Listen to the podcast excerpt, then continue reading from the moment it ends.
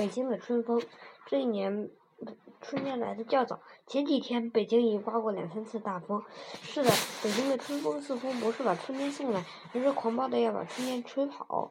在那年月，人们只知道砍树，不晓得栽树。慢慢的，山成了秃山，地成了光地。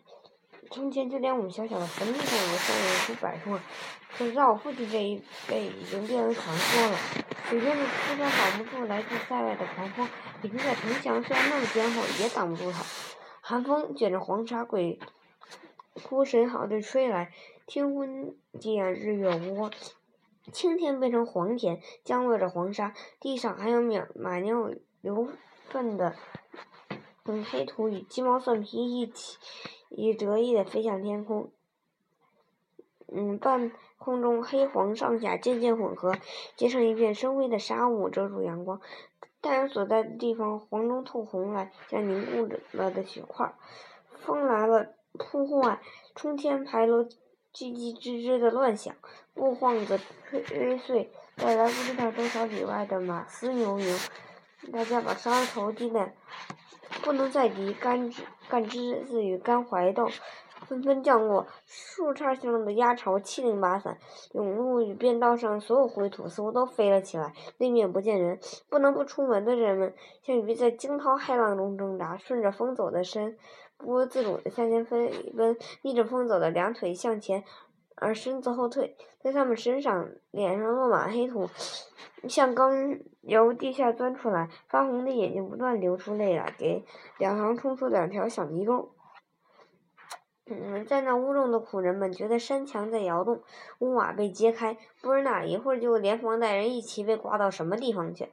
风从四面八方吹进来，把一点点暖气都排挤出去。水缸里白天就冻了冰。床上、炕上落满了腥臭的灰土，连正在熬开的豆汁中间也泛着白浪，而锅边是黑黑的一一圈儿。一会儿，风从高空呼啸而去；一会儿，又擦着地皮袭来，击撞着院墙，呼隆呼隆的乱响，但把院中的破纸与干草叶刮得不知上哪里去才好。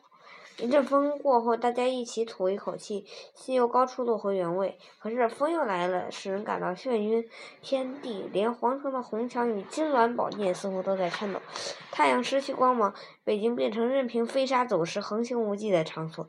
狂风怕日落，大家都盼着那不像样子的太阳及早落下去。傍晚果然静寂下来，大树的枝条又都直起来，虽然还时时清白，可显得轻松高兴。院里比刚刚扫过的还更干净，破纸什么的都不知去向，只偶尔有那么一两片藏在墙角里。窗框上堆着小小的坟头，土极干极细。窗台上这里厚些，那里薄些，堆着一片片浅黄色细土，像沙滩在水退之后留下水流的痕迹。大家心中安静了一些，生怕明天没有一点风。可是谁知道准怎么样呢？那时候没有天气预报啊。要不怎么说我的福气不小呢？